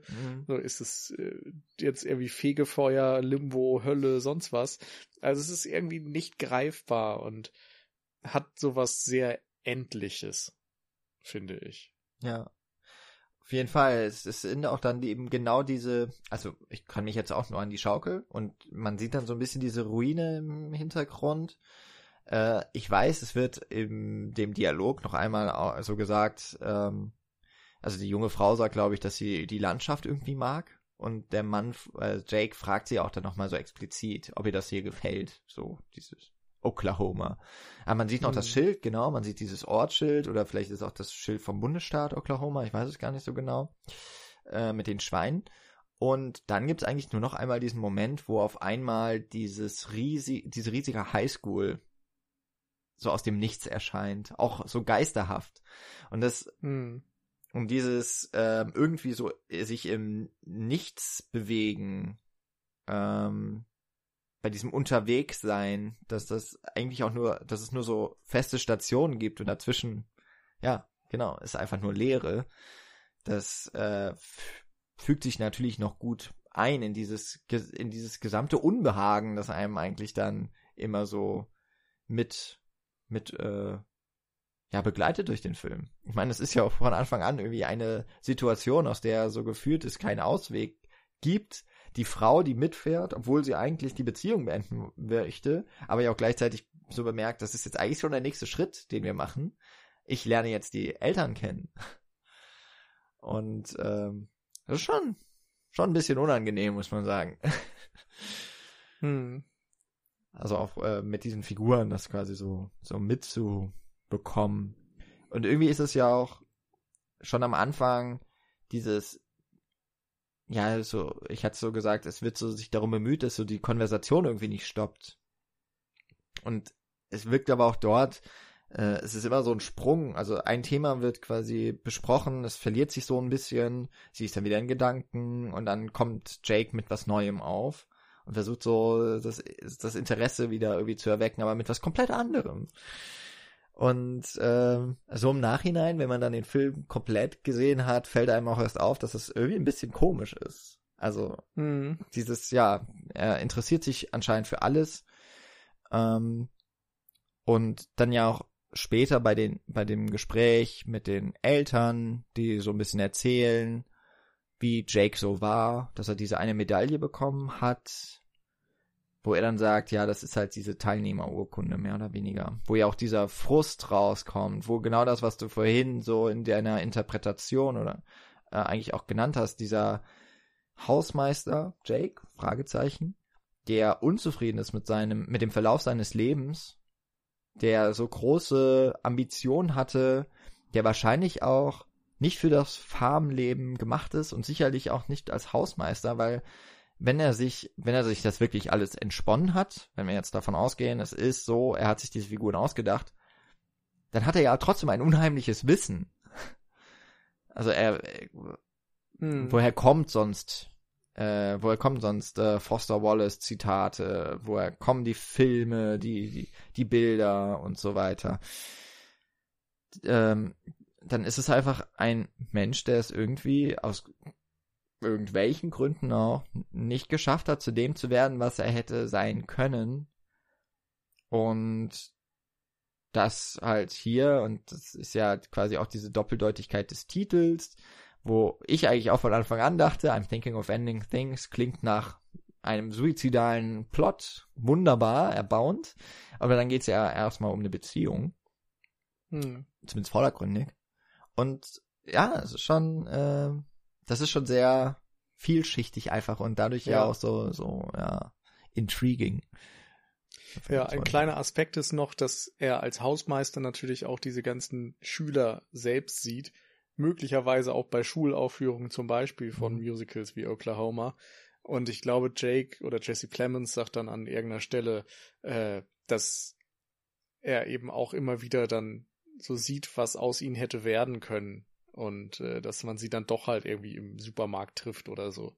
Mhm. Und sie halt nicht rausgekommen sind. Und das äh, kann man natürlich auch eins zu eins auf ihn spiegeln, dass er irgendwie einerseits ja vielleicht fast tröstlich darauf sehen könnte, dass irgendwie auch andere es jetzt nicht rausgeschafft haben aus Oklahoma und nicht sonst wohin geschafft haben, aber er sieht immer nur den Frust und und dieses mhm.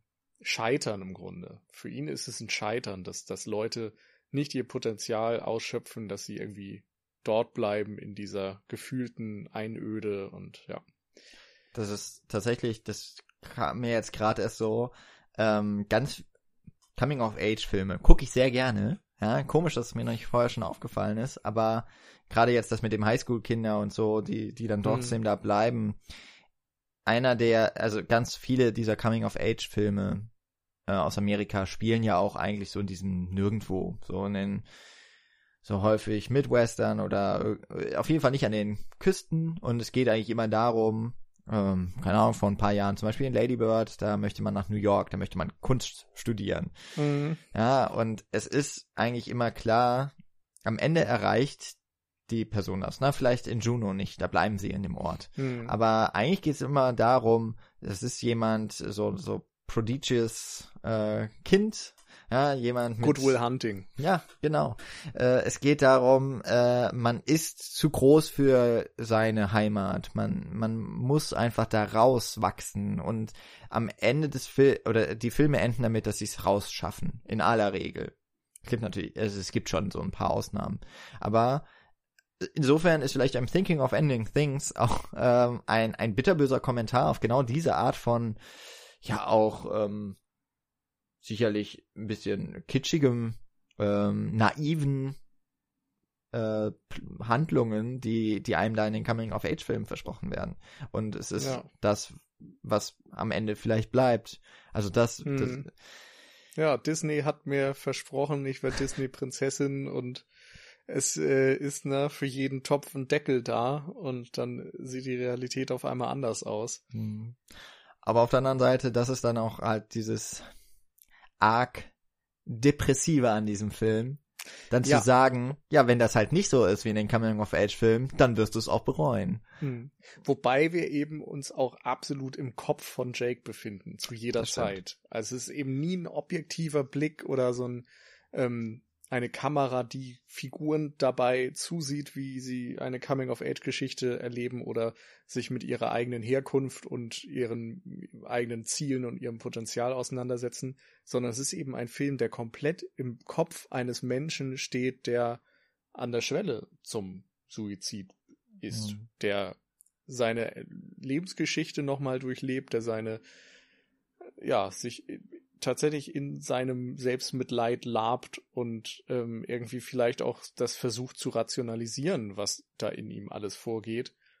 Und das macht den Film ja extrem unangenehm in vielen Momenten. Ich glaube, darum wird es halt auch jetzt kein Lieblingsfilm von mir oder so, oder kein Film, der in der Liga von Eternal Sunshine oder Being John Malkovich spielt, weil er einfach so unangenehm in vielen Dingen ist, weil er sich mit den Schattenseiten des Lebens auseinandersetzt, weil er da zwar auch teilweise sehr wahrhaftige Momente ähm, aufbereitet, wo man irgendwie schon Verständnis entwickelt oder auch mal in gewissen Facetten vielleicht ähm, ähnliche Situationen oder ähnliche Gedanken kennt, aber nie in dieser Härte irgendwie, nie in dieser Konsequenz. Und ach, das äh, macht ihn zusätzlich zu diesen ganzen Mysterien und Verweisen und dieser ganzen Sperrigkeit einfach ähm, zu einem sehr herausfordernden mhm. Film. Und ja, das ist dann im Grunde fast auch schon mein Fazit. Aber das ist sehr gut, weil ich hatte das im Vorgespräch kurz gesagt. Eine der Sachen, ähm, eigentlich mein größter Kritikpunkt an dem Film, ähm, ist die Perspektive. Und zwar, äh, du hast gerade so fast selbstverständlich gesagt, wir, wir sehen ja diesen Film, wir erleben die Geschichte aus dem, aus der Perspektive von Jake. Wann, wann war dir das klar, dass das seine Perspektive ist? Das ist eine sehr gute Frage. Also für mich war es beim Schauen so, dass es irgendwann einfach kippt, ähm, dass der Film erstmal ganz eindeutig bei Jessie Buckley beginnt und wir ihre Perspektive einnehmen, wir dann auch ihren Voice-Over und so mhm. weiter. Ähm, und irgendwann, ich glaube, als die beiden losfahren von der Farm mhm. und äh, Richtung Schule, Richtung Highschool, dort war irgendwann ein Moment, wo ich das Gefühl hatte, irgendwie sind wir jetzt mehr bei Jesse Clemens und, mhm. oder Jake eben in dem Fall weil dort auch der Hausmeister dann eben immer mehr Raum bekommt und zumindest im Nachhinein weiß man ja dann auch, oder würde ich das so als gegeben ansehen, dass das auch Jake ist. Das sind dann die dominanten Figuren und ja, Jake hat irgendwie auch mehr Monologe über seine eigene Gefühlswelt und so, wo, wo seine Sicht auf einmal viel wichtiger wird und wo eben nicht mehr Jesse Buckleys Figur die aktive Figur ist, die darüber nachdenkt, sich zu trennen, sondern irgendwann sogar davon spricht, dass sie ne, nie mit ihm zusammen war, dass irgendwie dieser Typ bei der mhm. Quiz Night irgendwie so ein Creep war und so weiter. Also da wird, glaube ich, dann irgendwann klar, okay, das äh, ist hier irgendwie nicht mehr ihr Film, das ist nicht mehr ihre Entscheidung, das ist jetzt nur noch Jake, der irgendwie dem, dem klar wird eventuell, dass diese Beziehung nicht mehr weiterläuft oder nie existiert hat und für ihn einfach kein Happy End in dem Sinne bestimmt ist. Und da macht sich dann eben noch sein eigenes kleines Happy End bei dieser angeblich auch an äh, Beautiful Mind angelehnten mhm. Sequenz mit dieser Nobelpreis äh, ah. Entgegennahme mit Publikum, Rede vor Publikum und so weiter. Und dann kommt es ja nochmal mit diesem merkwürdigen Schwein und alles, wo, ja, wo dann alles nur noch seine Perspektive ist zumindest. Ja. Also mir ist es auch irgendwann im Verlauf des Films, ich, ich kann es jetzt auch nicht mehr so ganz, ganz direkt irgendwie festhalten. Also auf jeden Fall ist es dann in, schon bei der, wenn sie in der Highschool sind, so die, das so die, das letzte Drittel des Films, keine Ahnung, vielleicht ein bisschen weniger, also die letzte halbe Stunde ungefähr. Da war mir dann irgendwann so klar, also dann, dann äh, ist es mir so richtig wahr geworden. Es ist ja überhaupt nicht mehr irgendwie jetzt ihre Perspektive. Und ich, ich finde das nach wie vor, ich fand das schon beim Gucken irgendwie sehr problematisch. Ähm, aus dem Grund, es, es hat so was. Ich weiß jetzt nicht, das ist vielleicht schon ein bisschen zu viel, aber ich finde, es hat schon was Toxisches. Ja, der Film beginnt und wir haben ähm, eigentlich, man glaubt, man verfolgt jetzt die, die, die Geschichte von dieser Frau. Dann fällt mir irgendwann schon, oder relativ früh schon auf, in den Untertiteln, diese Frau hat aus irgendeinem Grund gar keinen Namen. Die heißt nur Young Woman in den Untertiteln. Was soll das denn? Ähm, aber okay, am Anfang heißt sie, glaube ich, noch Lucy. Und ähm, es, es ist so die Geschichte von einer Frau, die sich halt in einer Zwickmühle, sagen wir es mal jetzt einfach mal so, befindet, interessant, nachvollziehbar ähm, und ihre Zweifel ähm, meiner Meinung nach auch sehr berechtigt sind und irgendwie alles nachvollziehbar. Das ist irgendwie ein netter Typ, mit dem, der ist super gebildet. Ich fühle mich auch nicht so richtig unwohl mit ihm. Ich weiß einfach nur, es wird halt nix. So. Ähm, wie gehe ich jetzt damit um? Äh, und ich fand das irgendwie dann sehr hart, weil das dann irgendwann äh, gesagt wird, mehr oder weniger, oder ich meine, das ist ja auch unsere Interpretation, dass es diese Frau so gar nicht gibt. Diese Frau ist imaginiert von einem Mann und äh, ihre Gefühle äh, rücken irgendwann aus dem Fokus und es geht dann eigentlich nur noch darum, naja, das ist schon die Frau, die hätte ich mir jetzt gerne gewünscht, oder es ist eine Vielzahl von Frauen, die hätte ich mir gerne gewünscht. Ähm, und dass das die das weibliche dann so auch irgendwie von dem Mann äh, so so in Besitz genommen wird. Hm. Das finde ich im Nachhinein auch gerade so in der jetzigen Zeit mit mit vielen vielen Diskursen um ähm, auch noch so das Patriarchale in unserer Gesellschaft, fand ich das total off irgendwie auf einmal. Ich war ja. da richtig vor den Kopf gestoßen. Und ich bin ja jetzt niemand, der, ähm, also ich bin total für Feminismus, aber ich bin da jetzt niemand, der ähm, da wahnsinnig aktiv äh, wäre. Ähm, und sicherlich als weißer Mann in einem Erste Weltland sowieso viel zu privilegiert bin, um da jetzt wirklich so äh, fies drüber zu urteilen, aber ich habe mich da irgendwie als als Zuschauer habe ich mich so ein bisschen betrogen und hinter hinters Licht gefühlt, obwohl es mich selber ja an sich gar nicht hm. so betrifft. Aber da habe ich echt gedacht, boah, das ist ganz schön, ganz schön äh, starker Move, den ich überhaupt nicht gut finde, Charlie. Dass das so. Und das geht dir jetzt kippt. auch immer noch so? Ich finde irgendwie schon. Ich finde das okay. irgendwie immer noch problematisch, weil ich finde, dass es, also es mag sein, wenn man jetzt den Film ein weiteres Mal schaut, mhm. ja, dann weiß ich das. Dann kann ich darauf vielleicht auch mehr achten. Was ist denn jetzt eigentlich so vielleicht auch seltsam an dieser Perspektive, die man zuerst hat? Aber nun ist es ja nun mal so, man schaut einen Film, ja, dann häufig doch un, also häufig genug unbefleckt, ähm, und dann Shift, also ich habe auch nichts dagegen, Perspektivwechsel zu haben, aber mhm. ich finde es äh, in dem Fall jetzt irgendwie problematisch, weil es eben nicht nur der Perspektivwechsel ist zu einer anderen Figur, sondern es ist äh, so, dass für mich irgendwie rauskommt, die Person ist dann ist jetzt einfach was sehr politisches auch für mich, ja, ja. Ähm, dass dann diese Person wird ist nur eine Imagination und ja. dass das dann noch, ähm, dass es dann ausgerechnet sein muss, der Mann imaginiert sich die Frau. Das ja. Wäre wär vielleicht, äh, nein, es wäre ganz sicher für mich, das gebe ich ganz offen zu, es wäre was anderes für mich, wenn es zwei Männer gewesen wären oder wenn die Frau meinetwegen sich auch den Mann imaginiert. Das wäre für mich was anderes als äh, so wie es jetzt da aufgelöst ist. Hm. Also das ist mir auf jeden Fall deutlich zu harsh, muss ich sagen. Vor allem, weil ich eben also ich, ich kann total nachvollziehen, dass einem das sauer aufstößt. Es stößt mir auch auf eine Art beim Schauen ein bisschen sauer auf.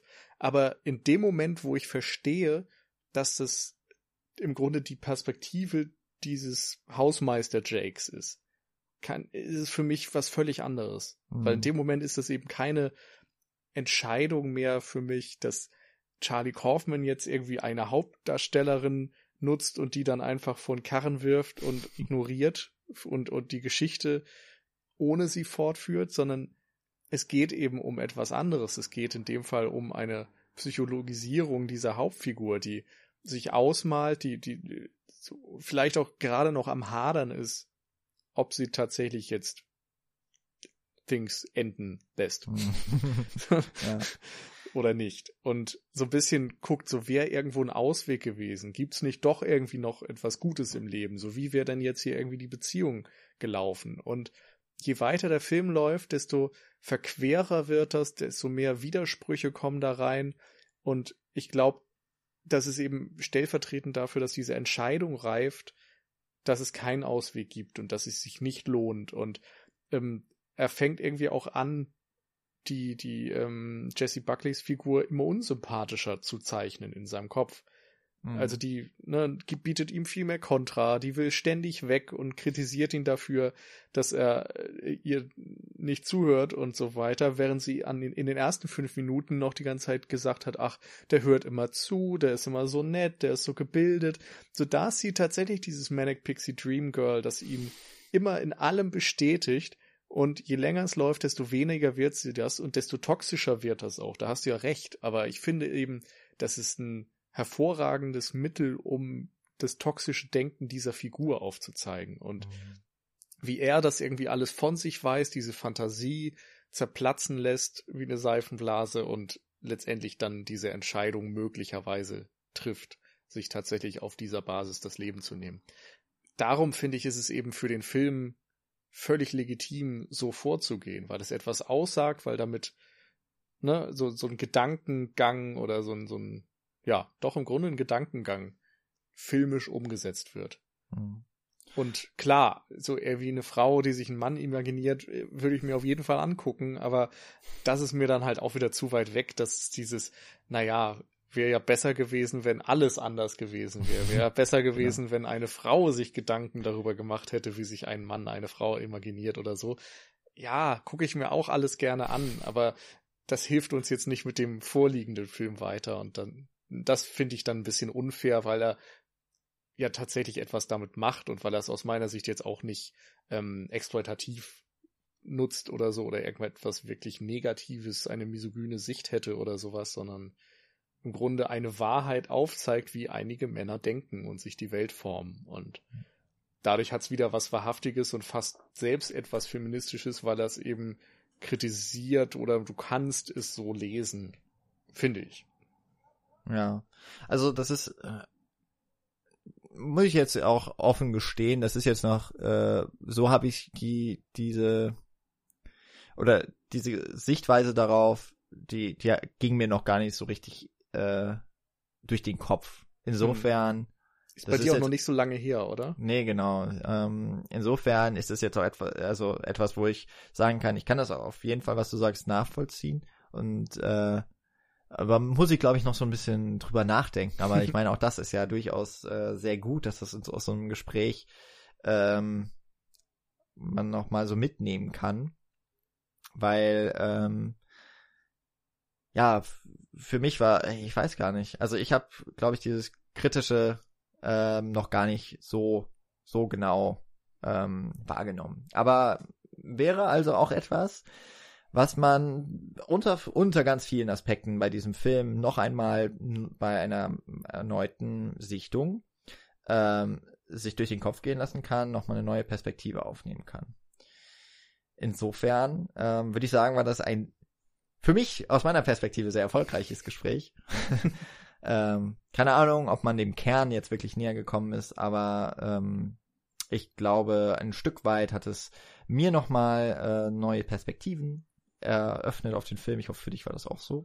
Ja, doch, es hilft immer irgendwie überhaupt erstmal drüber zu reden und so weiter. Und es ist immer spannend, gerade bei so einem Film, der auf sehr unterschiedliche Art rezipiert werden kann, dann mal zu, zu vergleichen, wie Dinge gewirkt haben, wie Dinge interpretiert werden und so. Das, ich, ich glaube, bei mir ist halt einfach der Prozess schon ein bisschen weiter, weil ich den Film jetzt vor einer etwas längeren Zeit gesehen habe im Vergleich zu dir. Aber mhm. Ja, hat mir Spaß gemacht. Ich hoffe, es war für die Zuhörer genauso. Genau. Ähm, falls ihr den Film noch nicht gesehen habt, er ist im Abo bei Netflix. Ähm, er wird sicherlich noch äh, ein wenig äh, durch das Netz mehr andern und äh, es wird sicherlich noch sehr viel mehr Videos von YouTube-Essayisten dazu geben. Vielleicht auch noch die eine oder andere Besprechung bei Kolleginnen hier aus der deutschen äh, Podcast-Blase äh, bin ich auch noch sehr gespannt drauf, was das sich so ergibt und ähm, ob der dann eben auch vielleicht in der nächsten Award-Season noch eine Rolle spielen wird dieser Film. Ähm, er hat auf jeden Fall einiges sehr Schöne zu bieten und äh, ich denke, das ist auch ganz gut bei uns rausgekommen. Vielen Dank, dass ihr alle da draußen bis hierhin zugehört habt. Ähm, wir wünschen euch auf jeden Fall eine gute Woche, nein, sogar zwei Wochen bis zum nächsten Mal. Ähm, und bis dahin könnt ihr euch gerne durch unsere alten Folgen hören und äh, auf cinecouch.net ähm, einen Kommentar hinterlassen, bei Facebook, Twitter folgen oder liken und natürlich abonniert uns, wenn noch nicht geschehen, im Podcatcher eurer Wahl und äh, ja, nehmt gerne, gerne Kontakt zu uns auf. Dann, also noch einmal vielen Dank für das Gespräch und auch für den Filmvorschlag natürlich. Kam ja dann noch äh, auch wenig überraschend von Nils, dass wir über den Charlie Kaufman Film besprechen könnten. Insofern hat sich gut ergeben. Also, bis zum nächsten Mal. Ciao.